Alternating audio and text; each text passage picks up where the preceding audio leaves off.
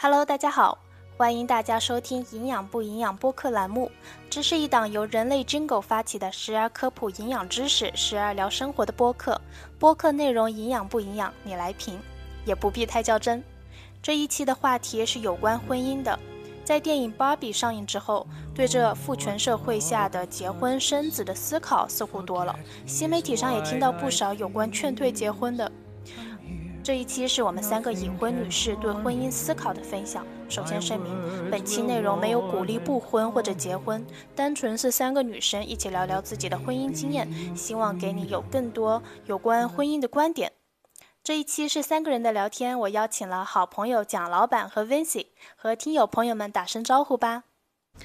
Hello，大家好，我是已婚三年的蒋老板。Hello，大家好，我是已婚六年，目前居住在纽约的 Vincy。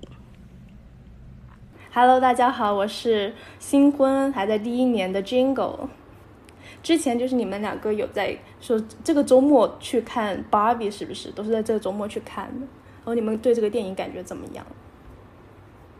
呃，我觉得这个电影还是蛮就是，嗯。结合当下，可能不仅仅是中国社会，或者说其实美国社会逐渐的，就是说女性的这个受教育程度越来越高，社会地位越来越高，从事的工作的种类呃越来越多的情况下，然后嗯，对于女性呃想成为一个什么样的人，或者是说这个社会对女性的这个呃地位的一个探讨吧。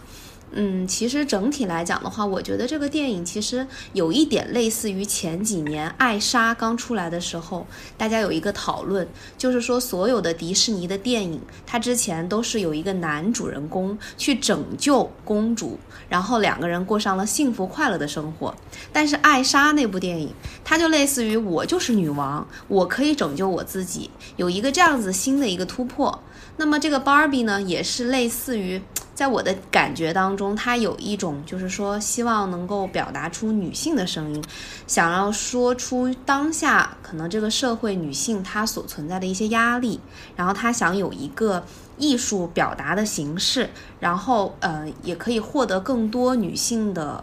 就是认同。所以我觉得这部电影的话，其实挺符合当下这个社会，呃，不管是呃中国还是国际上其他的国家，女性地位的提升。就是有很多女性，呃，这种题材的一些思考，或者是说一些观点的分享，我觉得挺挺不错的一个电影，能拍出来，嗯，在现在这个社会，其实是一个很包容进步的一个表现。嗯嗯，我也对，我也觉得这个电影出来之后，反正引发了很多人的思考，有思考，我觉得是一个很好的事情。对，然后 Vincy 是不是有不一样的观点？嗯，对，我觉得其实，嗯，Barbie 这个电影，其实我身边很多朋友都分享，他们看了之后，所以这也是驱动我去看的一个原因嘛。大家比较欣赏它的，都是说它引发了一个大家对父权社会啊、女权社会这样的一个思考，然后在想女性的地位在目前的社会中是不是需要提升嘛？我觉得从这一点上来说，我是认同的。那 bar 比也是相当于做了一个推进的作用，啊，使大家意识到在现实社会中，其实目前还是一个男权社会，女性是有受到一定的。嗯，忽视或者说欺压的，但是我可能对他的期望更多，因为我觉得他对比的在电影中啊，他表现的真实社会的男权是真实的。我觉得现实社会中的社会就是很多重要的权力机构或者很多高层都是在由男性掌握着，女性想要 break out 其实要付出很多的 effort。但是对比 Barbie Land 里面他想表达的女权社会，我觉得其实如果是 girls power 一个女权社会，应该比那个。更多，我觉得女生在一个女权社会里，不会很多人都只注意我的脚是不是 high heels，我的身材是不是 perfect，我是不是不会有任何橘皮组织，嗯，我是不是一直很漂亮？我觉得女生不是这样，就是我觉得她展现出一种给我观感我不是很舒服的是。难道男权社会的男生就会去做正经事情，女权社会的女生就只注意我们自己是不是漂亮？虽然他展现的女权社会的女生也是占据了重要的呃各个地位吧，比如说总统啊，比如说最高法院，但是我可能对他期待 more 吧。我觉得真正的女生掌权的社会，如果真的和现实世界调换过来，我觉得女生在各个领域应该也会做得非常好。我们也不会非常的只关注自己的外表，这是我感觉可以提升的地方。但我可以理解 baby 作为一个商业片，因为它能够引发大家思考已经很好了。如果他一下子把 Barbie Land 的女权推得很高，可能在现在这个男权社会，很多男生或者很多普通人，他接受无能吧，可能会觉得太夸张。这是我对他有有一点点失望的地方。对我感觉，就是我的观影感觉，就是其实他不是在强调女权，更多是男女平等。这个电影中讲到女性帮助女性，我第一个想到的，第一个帮助我的人生中第一个帮助我的女性，其实是我妈妈。她在。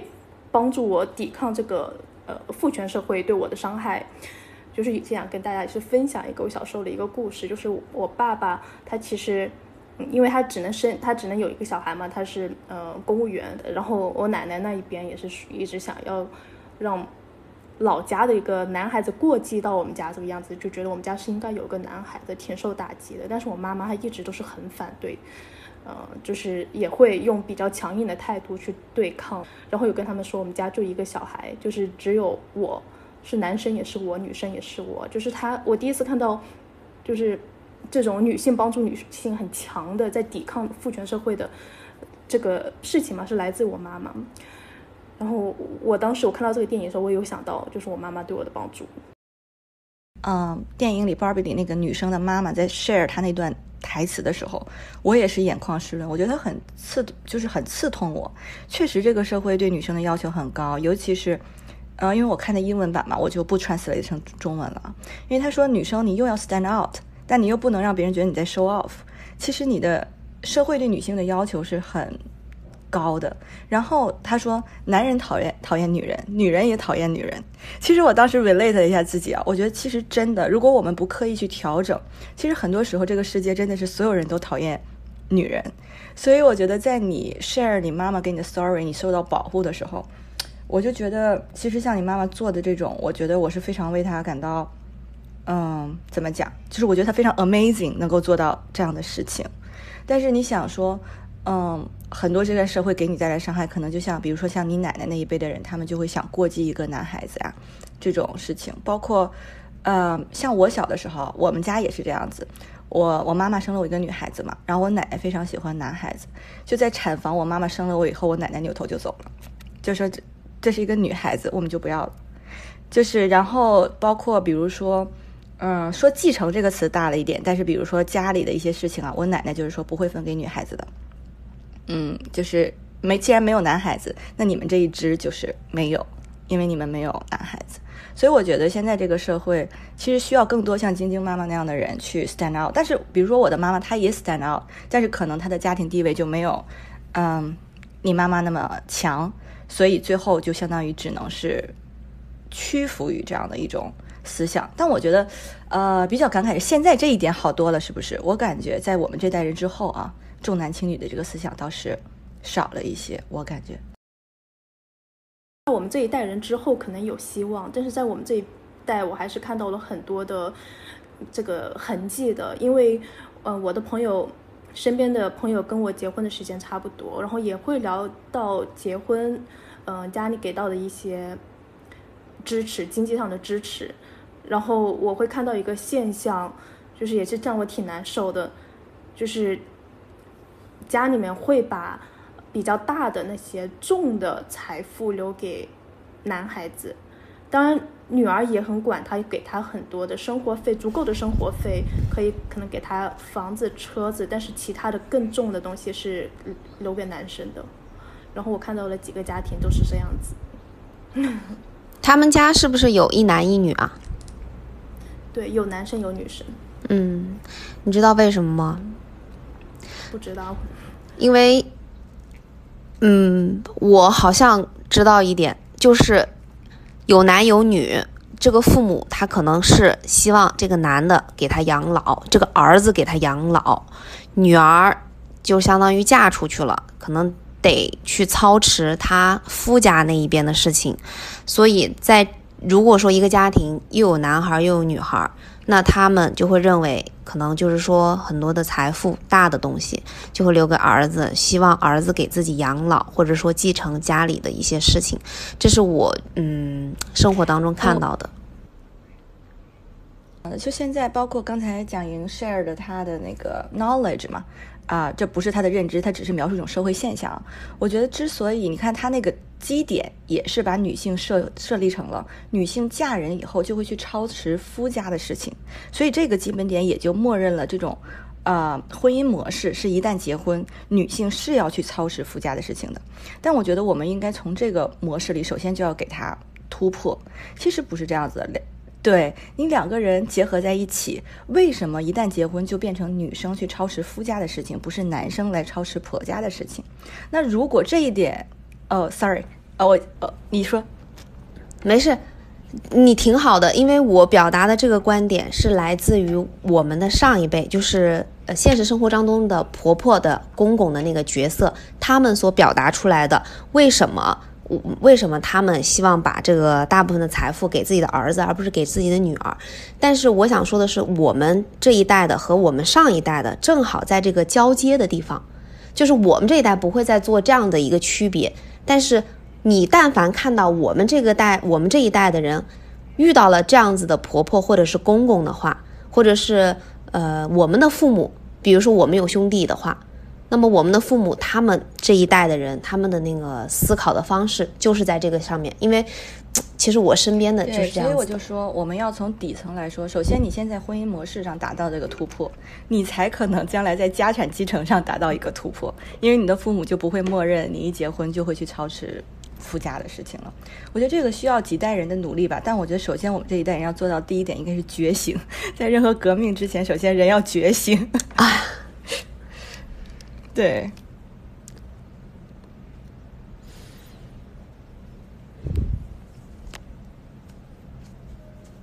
对，是的，对，所以其实我觉得我们就在一个时代的更替交接的地方，因为我们看到了很多，然后我们也接受到了上一辈。给我们的一个一个一个那个思想的传递，那么我们也看到了现在这个社会在进步，我们也会即将会有我们的下一代，或者是说我们同辈的下一代，我们也会沟通，就是我们希望这个这种传承，或者说这种男女的这种这种呃分工也好，或者说某些方面的不公也好，我们是觉醒的那一代，就希望我们。去改变一些东西，从自己的婚姻上面来改变。我是不允许，对我另外另外一半，我不我不允许他有任何这种男权的表现的。一旦有这个苗头，有 我就马上把他扼杀在这个 摇篮里面。对我甚至觉得像男权女权这个东西啊，其实我是鼓励女生们更勇敢一点，我们把它推的极致一点，因为我觉得女孩子容易什么样呢？女孩子容易经常说。哦，我是一个女权主义者，但我追求的是平等，就很怕男生误会，就是我们想追求女生凌驾于男生之上。嗯，但我觉得在现在这个超级不平等社会，其实我们不用解释那么多，就是你现在你再去推女权，它也永远变不成一个 Barbie Land 里面的中的极致的女权社会。就是现在这个落差大到我们就是完全作为一个 feminist 去去追求女权，你还要花。很多个世纪才能够 make up，所以我觉得我们就勇敢一点。如果当我们作为一个女权主义者被人 diss 的时候，我觉得不要 say sorry，就是就是你要 be confident，就是做一个女权。但是我们聊回不婚这个话题啊，嗯，我觉得如果因为这个对婚姻形式的惧怕就不婚，我觉得是一种逃避，就相当于我不想去管这个问题。我觉得这种固有的婚姻模式我挑战不了，那我 give it up。我觉得我们应该去挑战它，用自己的 身体力行来，就像我们三个人来证明哦，我的婚姻模式是可以改变，这样才能推动这个历史的进程啊。所以我觉得我对待婚姻的观点是这样的：我觉得以逃避的方式不婚，我觉得是比较，嗯，不没有直面人生的行为吧。我觉得人生中的困难其实不会通过逃避就变少的，还是要去直面的。你们身边有这个不婚主义或者是表示自己不想结婚的朋友吗？就是有听过他们的声音吗？就是你就是听到这些声音，为什么不想结婚？不就是除了这个男女不平等之外，还有其他的担忧吗？我身边是有的。蒋老板要先说吗？嗯嗯。金狗，我我身边是有就是不想要结婚的人，或者呃之前有结婚想法，然后现在开始变得就是无所谓了，不太想结婚了。嗯，有很多种层面吧，就是没有找到门当户对的人，这是一个说法，就是觉得还是要有一个很强的经济的基础，觉得没有找到门当户对的人，呃，然后对人性的不信任，觉得人会改变，我也改变不了他。然后怕他以后会变，怕这个感情不长久，嗯，然后觉得结婚没有这个必要，就是其实一个人也过得挺好的，或者一直谈恋爱也行，没有必要结走到结婚这个步骤。结进入结婚之后，也会担心会离婚，因为现在离婚的概率比较大。这是我听到身边不想结婚的人的声音。我身边的话，基本上都是，嗯，一部分是年年龄可能比较大了，他们可能都三十六往上了，就是因可能这个年龄对于女性而言，婚恋市场嘛，吃香的都是二十多岁的女性，那你可能就是说，这个社会给女性的年龄禁锢的太深刻了，就是。有的女孩子，她可能到了三十多岁，三十多岁往上走，她的事业很成功，她的财富有一定的积累，那么她就会被这个社会上的一些呃，就是男性可能觉得啊，你已经年龄大了，你的那个黄金期过了，你可能我为什么不去找一个二十多岁的小姑娘啊，对吧？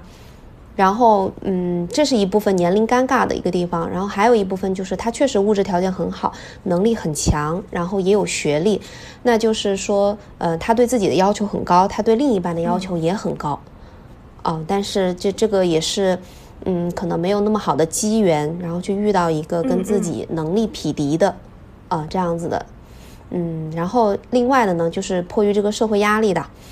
就是。还是对于这个社会对女性的要求还是过多了，既要你事业有成，又要你能够呃相夫教子。那很多人可能就是说，我觉得我能够处理好我的事业已经很成功了。那你让我去呃放弃掉自己的事业，回归家庭，那可能人家也不一定愿意这么做。因为其实很多社会上的女性，她能够通过自己的工作啊能力啊。已经给予到自己想要的物质生活了，他其实不需要另一半再去给他什么，甚至有的时候另一半也会就是说，嗯成为你的一个拖油瓶，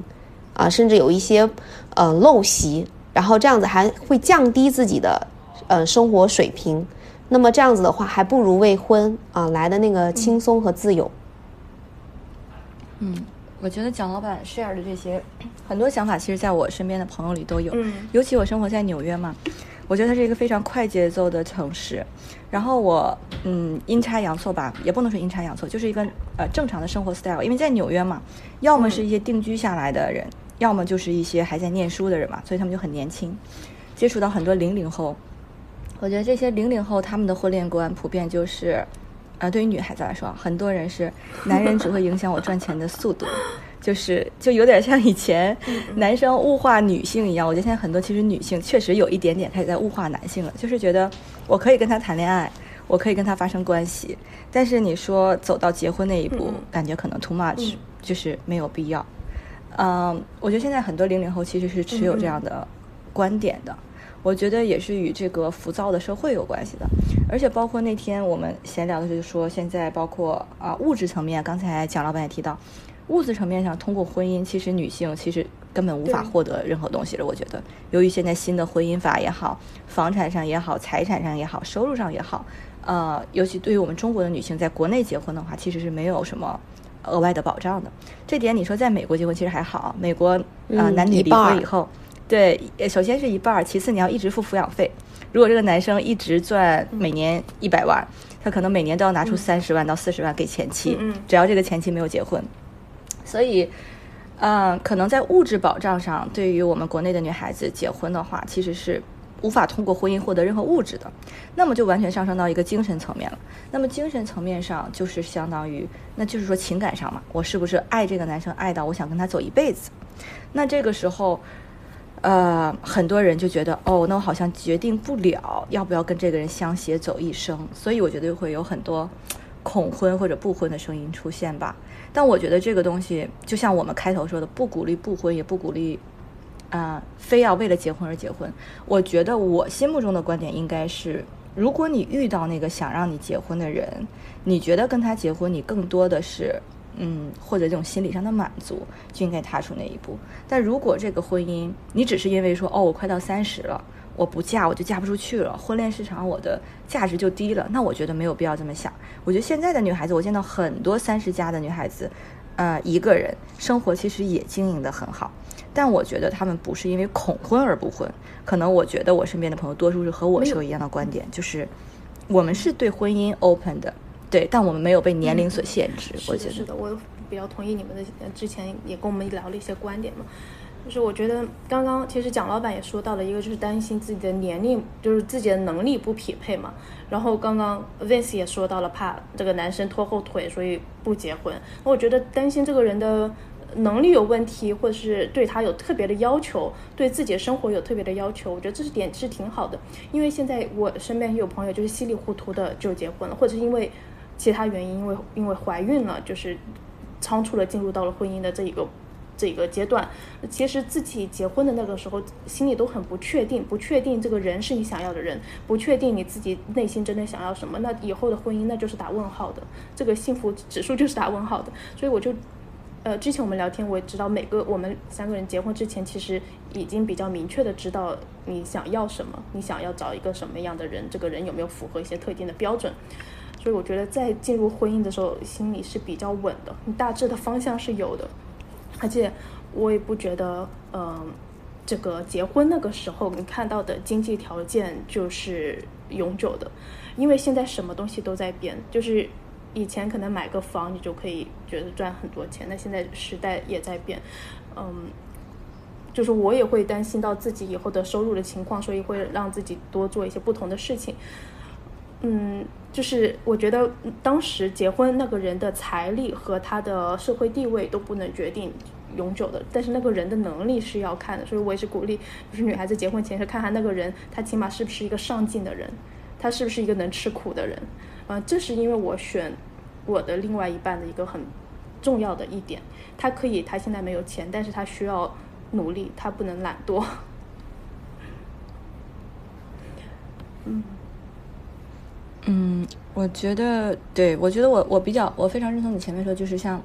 嗯，我们之前 pre talk 也说，其实两个人的物质条件是不断的改变的嘛。我觉得这个其实现实中就是这样子，很多你觉得他的家庭条件不好的男孩子啊，但其实他走入社会，可能事业发展的很好，就啊，他赚的钱其实比你一开始结婚之前对他的期望要高很多。但是我也 share 一个。另外一个角度吧，也可以大家去思考。比如说像我老公这种啊，像我选择他之前，我就知道他不是一个事业上非常有追求的人。我也知道他未来的人生中，可能他赚到的钱不会那么多。但是我觉得也是一个我自己深度的思考，就是我想要的是什么。我觉得选择一个人，于我来说，更多的是选择了一种生活方式，就是他的性格和他的喜好。其实大概率可以决定你们俩结婚之后，你们俩的日常是会什么样的，也就是你的 daily schedule 啊，就你每天大概会做什么样的事情。那么我去想，我这个日常的行为模式、生活方式是不是我想要的？那如果我想要，我就选择它。那么哪怕可能它其实甚至会有 jingle share 的一些缺点，我觉得这个无所谓。我老公这个缺点我是接受的。其实他是有一点点没有上进心，也是有一点懒惰的，所以。嗯，你说对他的未来的事业发展，我是看好了，他是一个长期股绩优股来持有他吗？其实也没有，所以我觉得其实很多女孩子，我觉得只要你想明白你想要的是什么，然后你选择的另一半是拥有这些特质的，且他的缺点是你不介意的，我觉得这就是一个很好的 hint，告诉你，哎，你和这个人可以。结合了。至于你说他有一些其他的坏习惯，比如说我老公从来他的脏袜子一定会放在床头，是一个我到现在都无法理解的事情。就你的脏袜子可以不放进洗衣篓里，为什么要放在床头柜上？闻着它真的非常的舒服吗？真的是六年，我真的是 unbelievable 那样。但是就是像这种小事情，我觉得虽然我不喜欢，但是他我可以容忍，我觉得就 OK。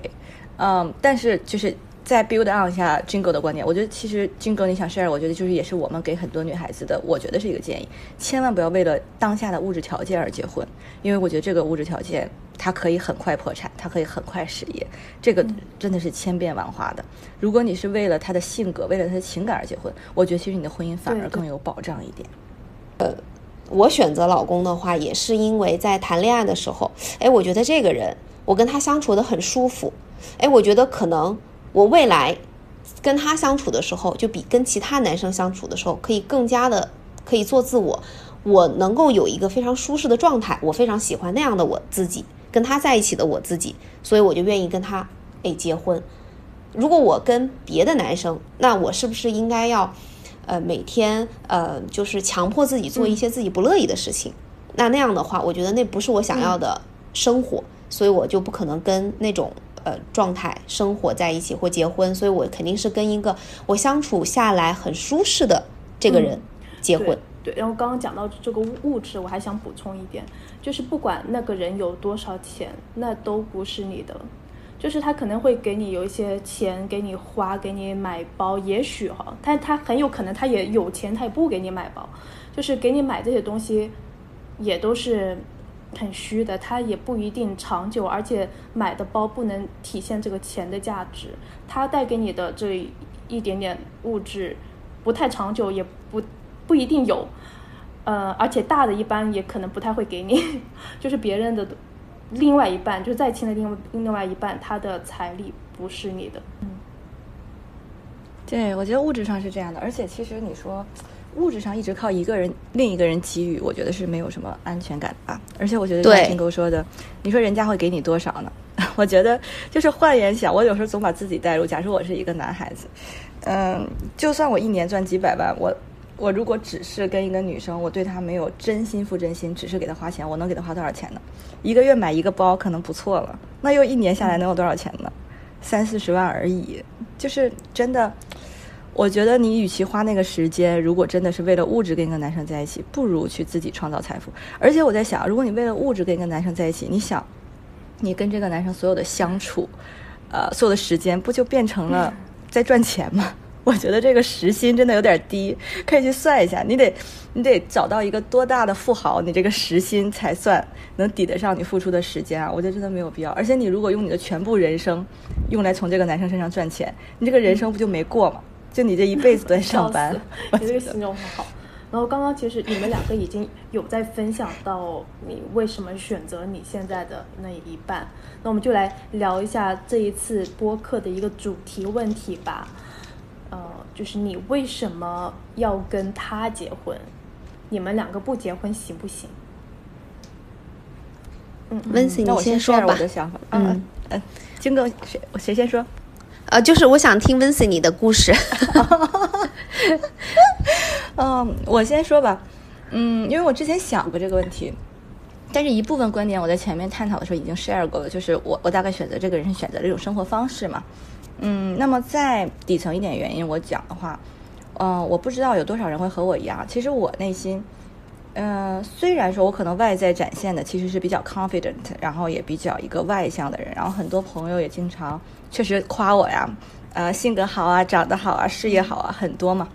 嗯，但是其实我 deep inside 我是有自己觉得我嗯看不上自己的地方。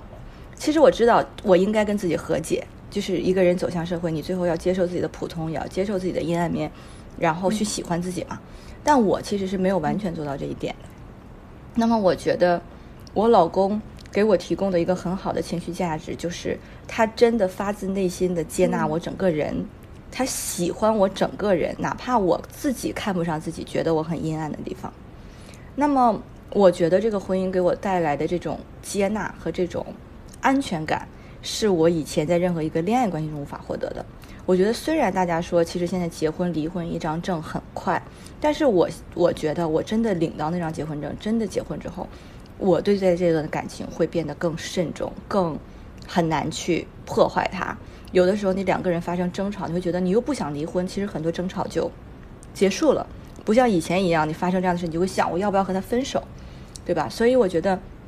有了这么一个很好的感情基础，然后这个人完全接纳你，给了我一个非常强的安全感，那么我就可以 focus 在我生活的其他地方，比如说友情，比如说事业，比如说去探索自我。所以我觉得结婚不结婚行不行？对我来说，我经历了现在结婚之后，我会觉得结婚对我来说是更好的。如果不结婚，我可能完全没有做到像现在一个非常自由的我。就是内心解放天性，我可以随意做自己的我。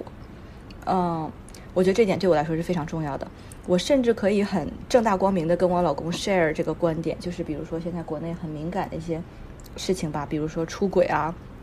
比如说你精神出轨啊、身体出轨或者怎么样，我觉得我们可以很坦诚的去讨论这些问题。我们会觉得说，既然我们两个准备一直相守到老，在人生漫长的五六十年中，有可能某一个人会出现一个小小差或者怎么样，但是我们可以彼此给到一个 confident，我们永远都会坐下来去聊这个事情，就会给到对方再一次的信任和机会去看你的人生到底为什么会发生这样的事情，或者，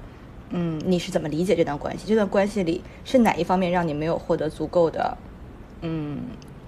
乐趣吧，或者你的人生不足够丰富，以至于你想要去外对外寻求一些其他的刺激。呃，我们现在目前没有发生这样的事情啊，但我只是想说，我们彼此给到对方的信任以及信赖，是我们不会轻易去谈到离婚这个问题。我们目前彼此达成的协议，相当于一致的观点是，无论发生什么事情，我们有会都会一起去面对它，想办法去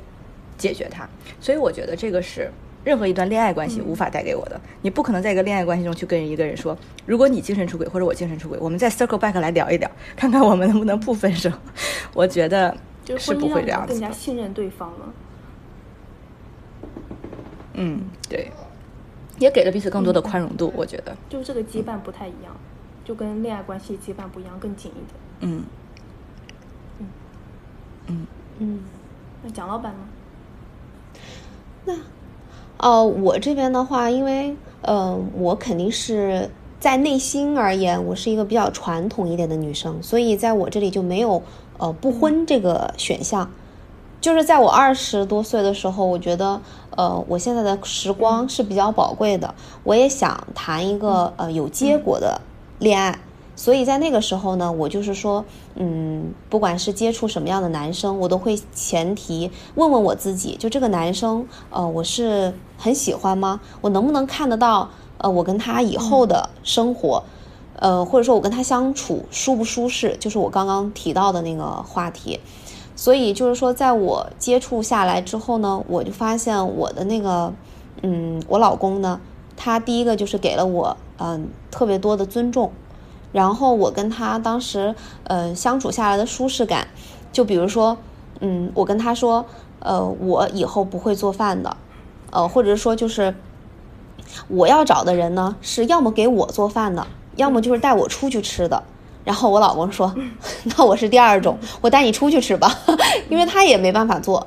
那我就说那也行。然后呢，诶，再加上其他的一些呃聊天。嗯，有很多的情况下，他都是呃极度的去尊重我，让我有表达的出口。就有一些人，他是认为啊，他的观点啊怎么怎么样，然后你的观点你就呃没有价值，或者说他会去抨击你。但是我的老公他会很愿意倾听我的观点，然后愿意跟我去探讨。就比如说刚刚呃温斯你说你老公会跟你探讨，就是一些。呃，出轨的这种话题，我老公也可以。就是说，大家对于一些敏感的话题，或者说呃社会上的一些话题，都可以聊，就会成为一个很好的一个呃呃沟通的人、交流的人。嗯，然后嗯，再一个呢，就是我觉得这个婚姻的话，嗯，就是让我让我看到，就是他是一个嗯。给予我能量的一个一个另一半，就是在我单身的时候，我可能会认为这个问题我必须得自己好好思考一下，然后这个东西利弊怎么样，我要一个人去分析，一个人去考虑。但是有的时候我会有一种无力感。但是我结完婚之后呢，我就发现我的他真的为什么叫另一半这三个字，就给我感觉我的我这个人完整了，就是这个人跟我合在一起了。嗯。我会感觉到我是一个很有力量的人，然后我做的任何决定，我不用跟我自己一个人在那掰扯，就是脑子自己一个人在那想，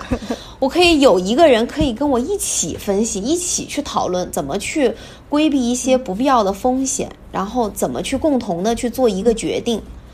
所以在那个时候，我觉得我是很有力量的，而且我做的这个决定呢，我不会后悔，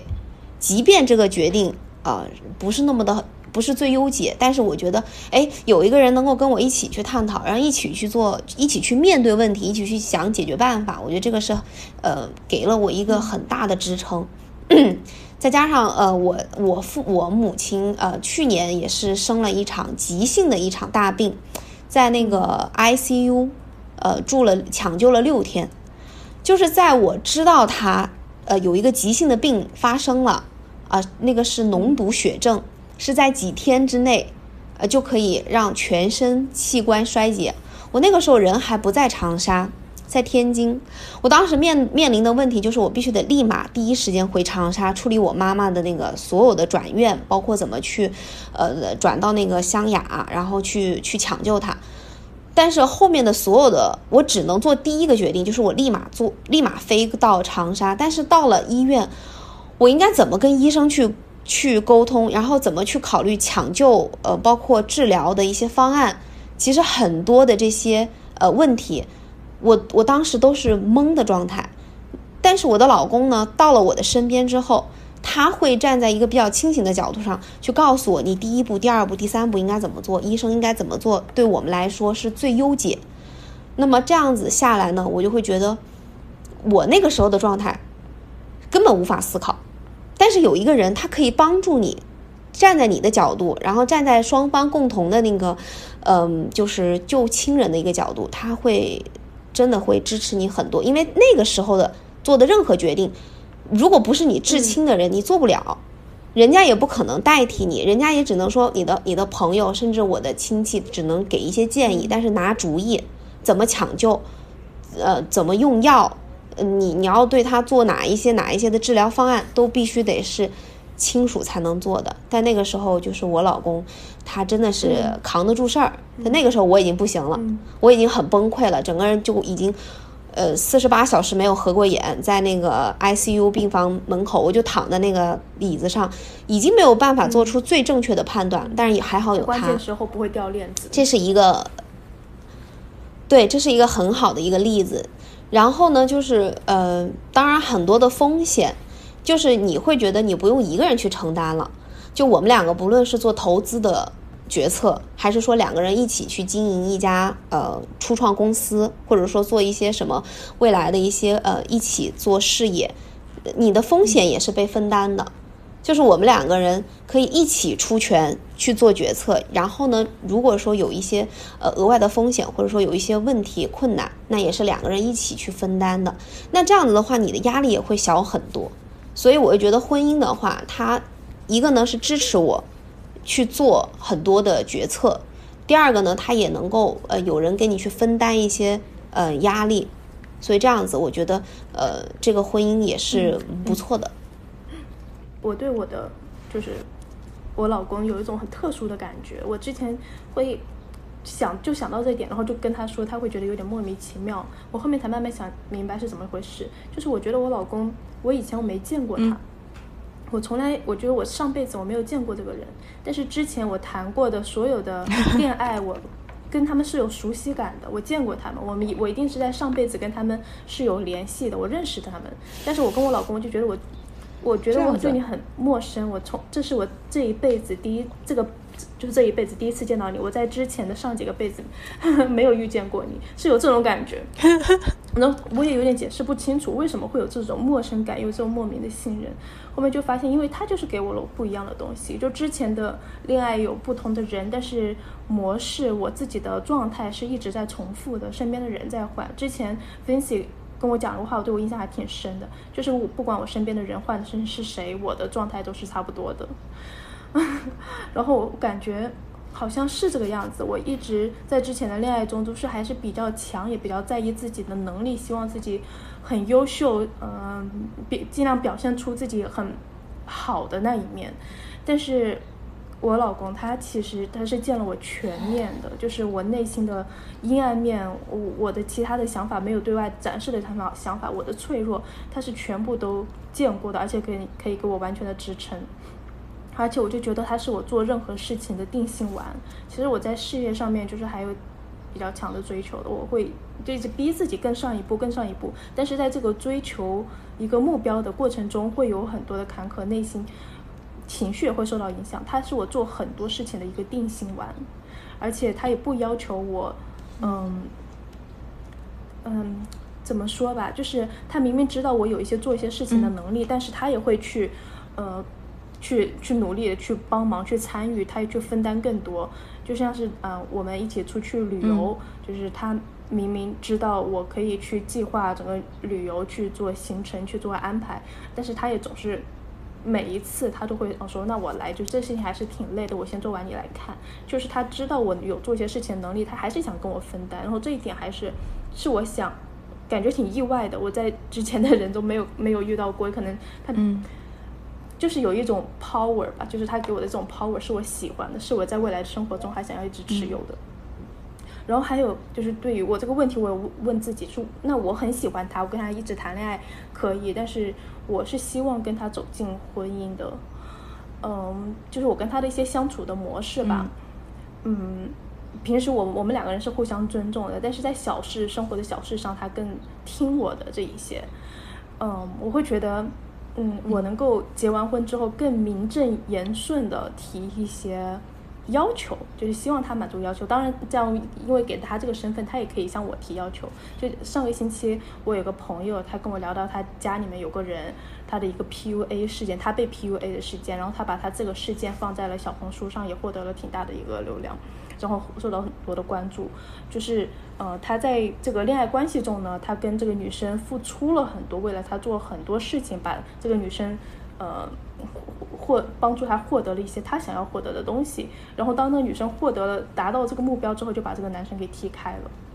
然后这个这个男生就爆了，就生气了，然后就呃在小红书上面发这个事情。那其实他我感觉看到整个事件，他生气的一个点呢，就是也也是在于他没有得到这个结果嘛，那女生不愿意跟他结婚了。那其实我在嗯。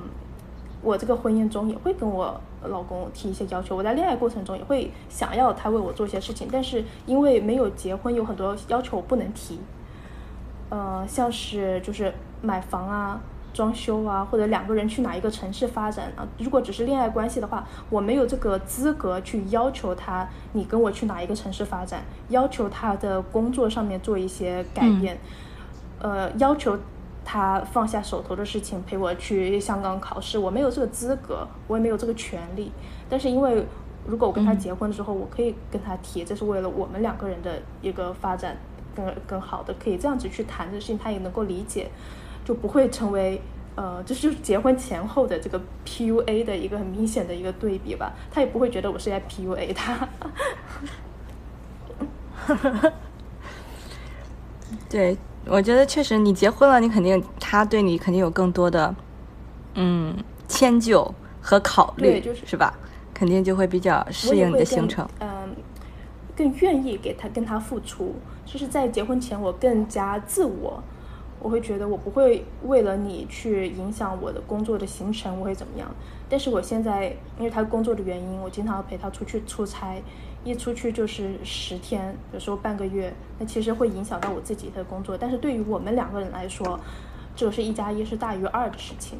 就是他的进步，他的获得这个经历，什么都是跟我有关系的。这对我个人也是另外一个成长，就是他给我了一些其他的可能性。嗯，从工作上面来说吧，就是我自己的工作是非常。垂直的，就是我在营养这个领域十年了，就是从读书开始到工作，现在有十年了。我也没有机会再去探索其他的一些工作上的机会嘛。但是因为他做的是完全不同的行业，现在他的工作我也会有在参与到一部分，我觉得还是挺有意思的，就是给我了一个呃生活上的另外一个我能够去尝试的可能性。我觉得这一点是婚姻给我的。我觉得还是很有意思的。嗯 对，我觉得我很开心，你 share 了一下婚姻中有意思的地方，就是它甚至不是一个对我们好还是不好，它就是单纯的其实更 fun。我觉得也是一个很重要的事情。而且我我现在想到，我想 share 一句，就是大家估计很多人都听过的话，我不知道你们两个有没有听过，就是杨澜谈论婚姻的那段话，听过吗？之前，他之前就说，他说，嗯，他说好的婚姻不只有爱，还有三样东西。那就是肝胆相照的义气，不离不弃的默契，以及刻骨铭心的感情。我觉得就是啊，他这句话，我觉得我非常 get 到他，就是他非常我也是击中了我的心巴。对，我觉得就是你的婚姻里确实不只有爱。然后比如说我刚才，因为我是先讲了刚才讲了我的故事，我才想到这句话，就是其实我 share 的那部分对我最重要的是我老公带给我的不离不弃的默契。但我觉得，比如像晶晶 share 的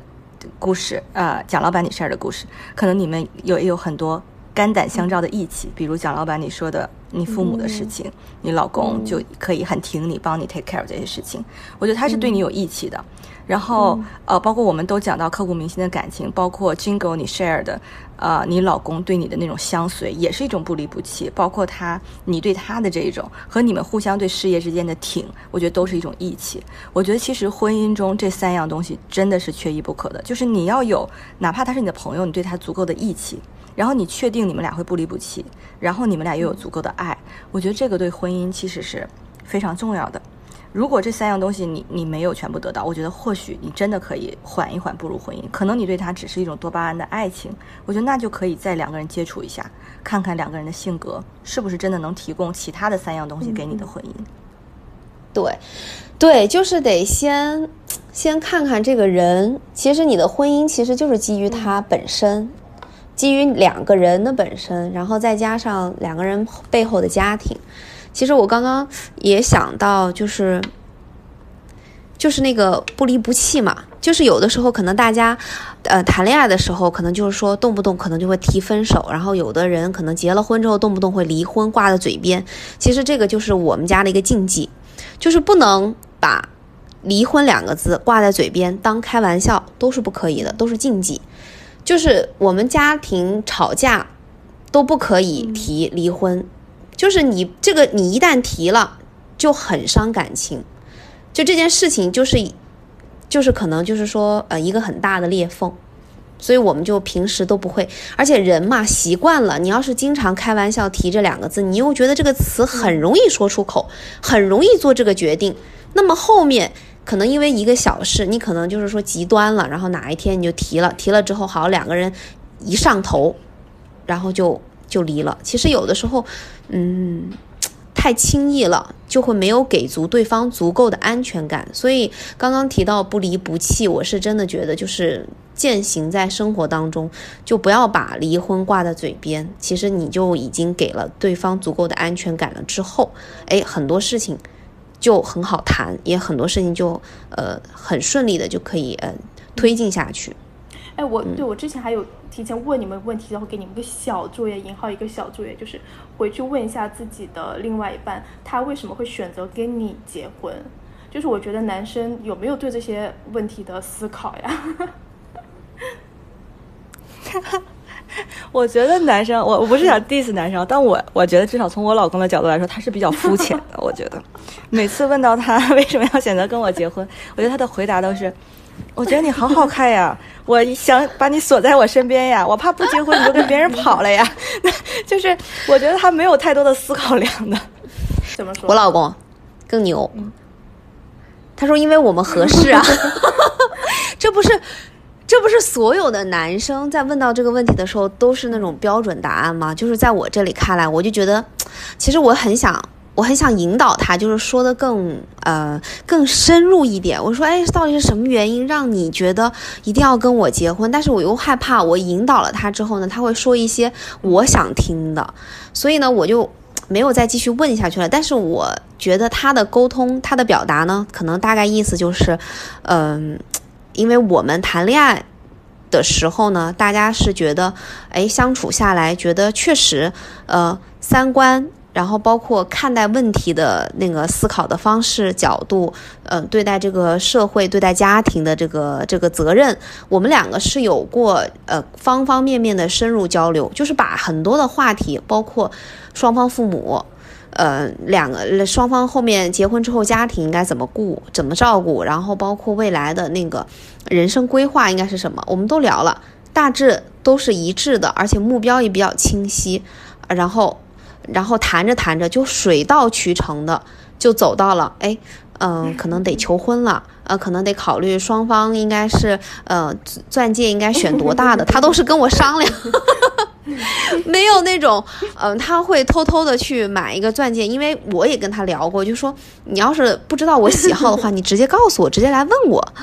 然后后面就是钻戒也是我自己选的啊，然后就是就是这个这个事儿，然后我，但是我跟他要求的就是，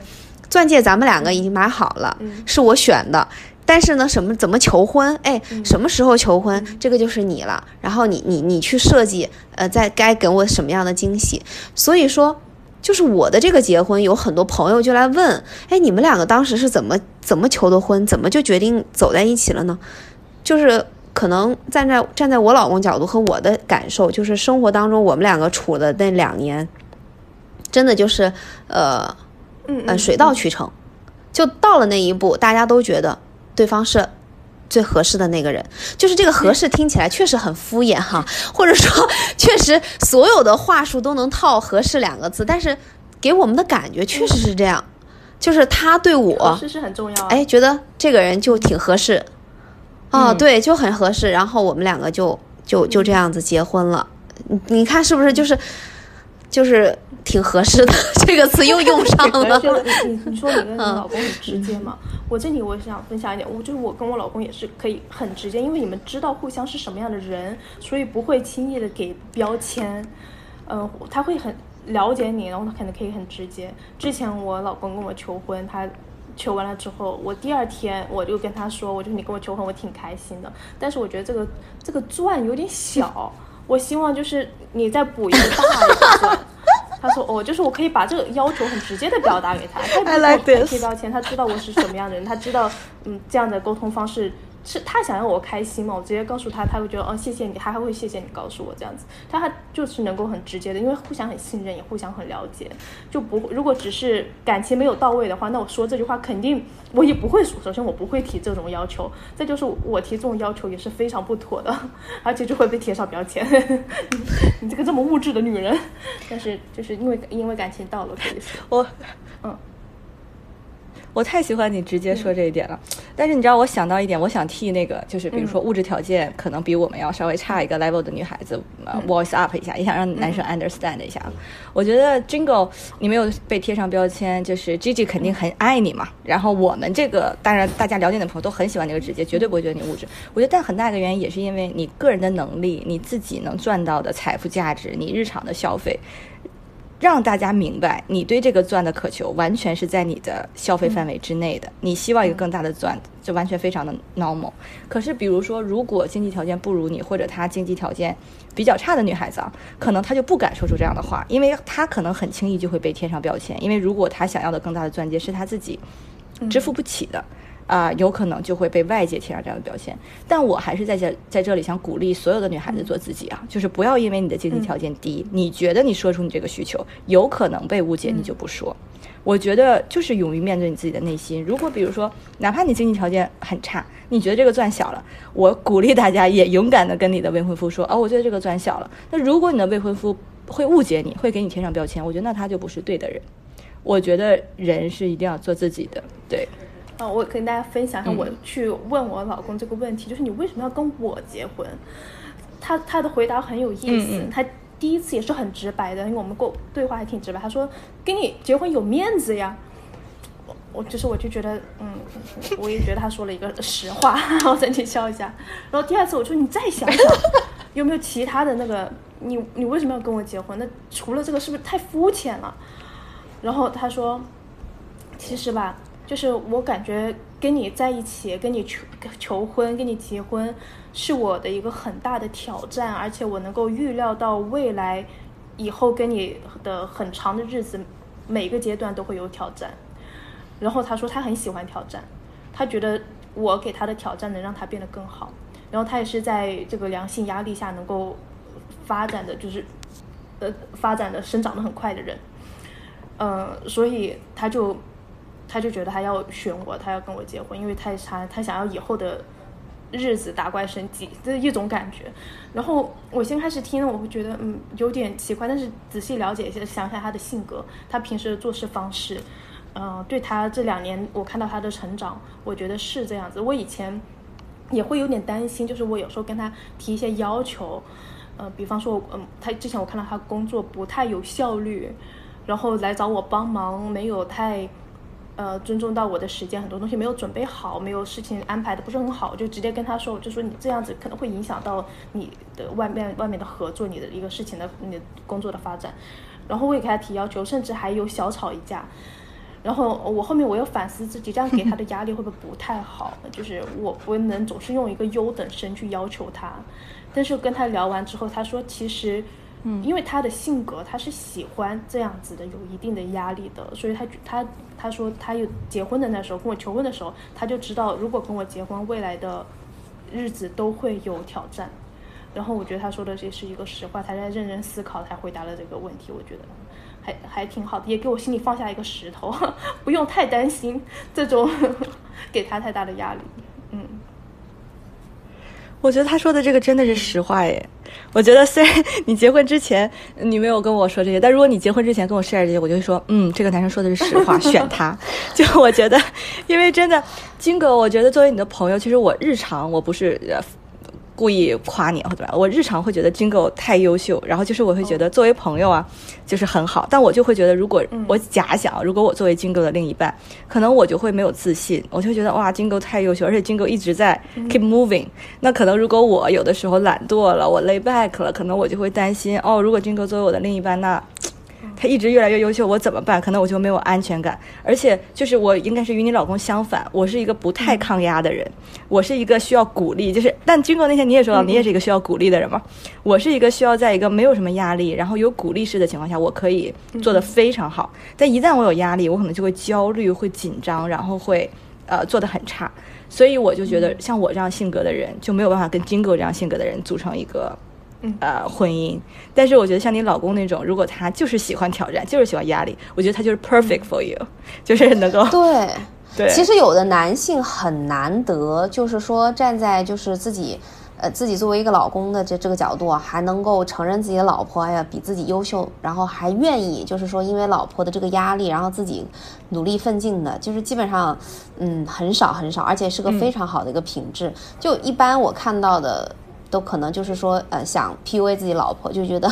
你你这么优秀干嘛呀，对吧？呃，还不是我养，或者说其他的那种不不太好的那种那种那种方式哈。但是，所以我说你老公就真的是有个很好的抗压属性，而且还非常上进，真的很棒。就是以后想，其实我也是感觉是以后想要过什么样的生活，还是靠自己的。而且就是其实我妈她对我潜移默化中有一个教育，也有一点。呃，这个男女不平等的这个意思，他又说，嗯，一个女生就是娶媳妇娶进门会影响三代，就是大概是这个意思，就是会影响他们他们家的整一个氛围。然后就说，但是我我理解这话意思，就是，呃，可能女生的一些做法和你对这个家庭婚姻的影响，就会影响到你。后面的你这个生活怎么样？而且我我感觉可能不是男生决定的，更多是偏向这个女生她给家里的一个定位，她决定以后的生活是什么样子的。这点我非常非常认同，我不能 agree more。就是就是美国有个谚语，我经常也说 happy wife happy life。我觉得 真的是是是这样的，就是呃一个家庭里，你真的仔细去想，如果这个妻子是不开心的，或者这个妻子是不好的，这个家庭整个基调应该都是。不行的，我觉得其实女孩子，我觉得这一点倒是 girls power 一直体现的很好。就是我们在家里，我们整个人的性格，我们整个人对人生的决定，其实真的很大程度影响了一个家庭的走向。所以我觉得，啊，我们老公娶了我们三个作为啊 wife 吧，都是他们非常 lucky 的，就是决定了他们未来三代这个呃孩子会有一个正的价值取向啊，就是我觉得是非常好的。然后。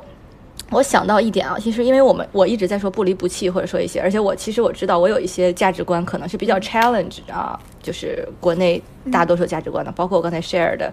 嗯，我觉得精神出轨啊，或者诸如此类的吧。但是我所以我想 circle back 回来说一个，就是而且我想到我们也想谈，我们会不会害怕自己的婚姻不成功嘛？我觉得我觉得这个不离不弃是基于你自己的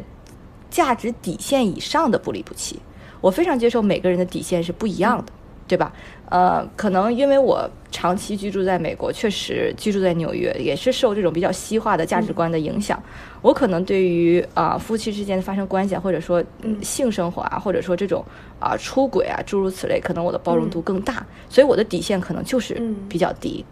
那么有些人的底线就是比较高，所以我觉得我我大家可以坚持自己的底线，然后我们也不至于这个不离不弃就要做到哦，他超越我的底线了，我就一定要不离不弃，不然我就对不起我的婚姻，我必须一定是原配，我这辈子只能有一次婚姻，我觉得也不必这样，就是我觉得婚姻这个东西它很重要，但是又没有那么重要。我不知道你们是的，就是因为人生不是一场接一场的比赛嘛，它是一个非常漫长的旅程。其实你决定结婚，也就是你人生中那么一个瞬间。那么你漫长的人生都是在今后的旅程中度过的。我觉得也不要把它看得太重，就是你结不结婚，你都是你自己，你只是选择了一种不一样的生活方式。那么如果有一天你觉得这个婚姻，哦，不成功了，不适合我了。我在这中间，我捡到的都是痛苦。那我也，你也可以勇于离开这个婚姻去做你自己，对吧？所以我觉得在结婚之前，对，在决定结婚之前，也不要给自己太大压力，就是说我一定要百分之百确定这个婚姻能走到我去世那一天，我才可以结婚。我觉得也不必给自己太大的压力。我觉得人生就是很多都是未知的，就是你当下你觉得这个人是你想结婚的人，我觉得就可以。嗯，对，因为我也觉得，我觉得离婚其实也不是说，嗯嗯，不成功的一种表象。所以，但是说，嗯，只能说，如果说婚姻不成功，它可能就是，呃，其实婚姻它是没有什么，嗯，你赢了我输了，或者说我赢了你输了的这个这个情况。在我的理解里，呃，婚姻它就是可能都是双赢，或者是都输了。就如果我们经营婚姻经营的好，可能我们就双赢了。但是也并不代表说，如果我们最后选择了离婚，呃，因为各种各样的理由，然后我们的婚姻就不成功。其实，嗯，不用去定义它。但是我更想说的就是，嗯，如果说最后，呃，这个结果，呃，不好，就是说我可能赌输了，或者说，呃，浪费了我的时光、青春，呃，可能就是会有一点遗憾吧。所以，我其实呢，还是有一点，就是说，不希望自己活得有遗憾，呃，或者说，就是说我追求一个比较幸福的生活。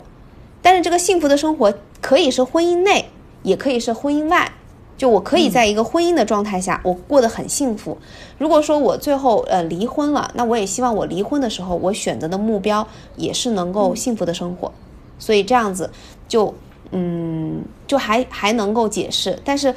基于现在。当下我是一个婚姻的状态下，那我就希望我的婚姻能够在我现在努力的经营，然后有任何的呃，就是说，嗯，先努力活在当下，做我想做的，然后努力的去把这个婚姻经营好，这样子就可以把一个可能我比较害怕一个不成功的一个结果，能够把它变为一个能够大概率不走向我不希望的那种不不开心的生活状态下。所以我就说，嗯，活在当下，呃，努力的去经营好我现在的婚姻，嗯嗯，就可以了。对我现在就是维持我婚姻的，我也不知道以后会变成怎么样，以后也也都不好说。但是现在我觉得，嗯，我进入婚姻是开心的，因为我们两个人每天生活在一起，这个时光是开心的。就是可能别人不知道，只有自己知道。你回到家，你你每一天的生活，两个人的生活是快乐的，是开心的，而且这个频率很高，这个体积很大。嗯，我没有想着以后婚姻会给我带来什么，他也不会跟我画饼，我也不会给他画饼，不知道以后会变得怎么样。也不是结婚只是为了那一场婚礼，更多的是想要保持的持续的每天的这个开心、快乐和安全感吧。嗯。对，绝对不只是那场婚礼，我觉得以后的生活才是更多的。但我觉得确实，我很小的时候，现在不 不应该说很小，我还在念大一大二的时候吧，我那个时候对婚姻其实是会觉得，好像婚姻就像是一个 solution，它就会解决我生活中其他我觉得不好的事情，好像结了婚就一劳永逸了，就是自己的人生就会迈入下一个阶段。其实我觉得现在长大以后去回头想，其实并并没有，这也是我们三个一直在这表达的嘛。其实。呃，婚姻真的，我觉得并没有解决任何问题，它真的只是你自己选择的一种生活方式。我觉得，如果寄希望于婚姻会帮你解决很多困难的话，我觉得可能结婚之后就会失望。所以，我觉得结婚之前真的要想清你要要什么，然后也要明确婚姻能带给你的是什么。嗯，但我觉得我其实挺同情目前当下社会的女性的。其实当下社会，其实我们虽然在这说很多觉醒，说很多突破，确实我们走入婚姻的时候，不得不说，依然还是面对着很多外界对婚姻框架的界定的。那你走向婚姻之后，确实你要面对很多问题，包括哪怕我这么呃独立的一个人，我也依然会，比如说面对婆婆公公对你作为一个儿媳妇的期望啊，对你的呃需求，对吧？嗯，我觉得这个是一定会有的。呃，我们觉得也不用让未婚的女性觉得没有。但是哦，而且我想 share 一个 fun fact，就是很有趣的一点，但讲讲来有点 cruel。然后那天看一个社会新闻，我是一个完全反对家暴的人啊。我觉得我说不离不弃，但是我跟我老公设的基调就是你不可以动我一根手指头，就是哪怕有任何一个行为类似疑似家暴，我们俩就是离婚，没有回头路可走。所以我是非常反对家暴的。然后我那天看一个社会新闻，居然一个老公他就把他的老婆绑起来，把他老婆打死了，就是家暴他。然后法院只判了他六年，因为他的辩解是我没有想要杀死他，我只是想打他，我这个是过失杀人。然然后又因为在婚姻中就成了是家暴，就真的法官同志，因为他们对对，因为我觉得这个是律师给他做的那个辩论吧。呃，可以在 circle back 再查一下那个法律啊。但是我当时就是看到这个社会新闻，因为它是爆出来的嘛，然后也是有法院的点评。我当时就觉得哇，这个婚姻有点可怕呀！你跟一个人结婚，居然给了一个人杀死你却不用判死刑的权利，我觉得是有点可怕的。但是他那个我好像看了那个新闻。嗯，你刨除婚姻，其实也可以两个人他打你嘛，他可以说他是过失杀人，不是为了要杀死你，对吧？但是婚姻中确实可能给了。法官也好，或者律师也好，如果你们俩有很多恩爱的记录，可能更多的相信他的可能性，就是觉得说他不会想要，他不是一个蓄意谋杀，首先，那可能是一个激情杀的一个家暴。所以我觉得，嗯，确实啊，我觉得女性在这一点上，我觉得要再警醒一点，就是如果你的男朋友和你相相处过程中有任何性格上的这种偏向家暴的这个倾向啊，我觉得还是要慎重的。我觉得这一点，无论是国内国外，其实如果婚姻之间发生什么肢体冲突，呃，律师可操作的程度或者可辩解的程度其实很大的，所以我觉得这一点作为女性的话，我觉得还是要识人识得清。因为我之前有一个前任啊，就是他会在他生气的时候，他会用手砸那个玻璃柜，就是把它砸碎。或者我有一次决定我跟他分手最重要的原因，就是有一次我躺在床上，然后我们俩吵架了嘛，然后我就跟另一个朋友聊天讲这个事情，他非常生气，他进来就拿在我床下那个床单，他一扯，我整个人就腾空了，你知道吗？那个床的床单就被扯掉了，我整个人就飞起来再落下。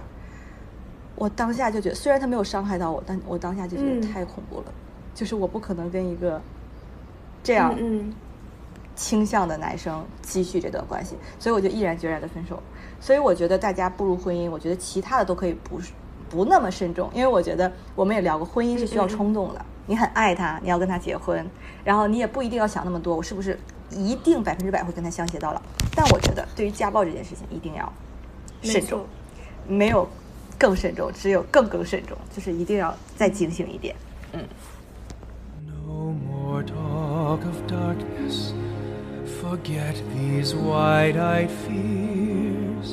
I'm here, nothing can harm you. My words will warm and calm you. Let me be your freedom. Let daylight dry your tears. I'm here with you, beside you, to guard you and to guide you.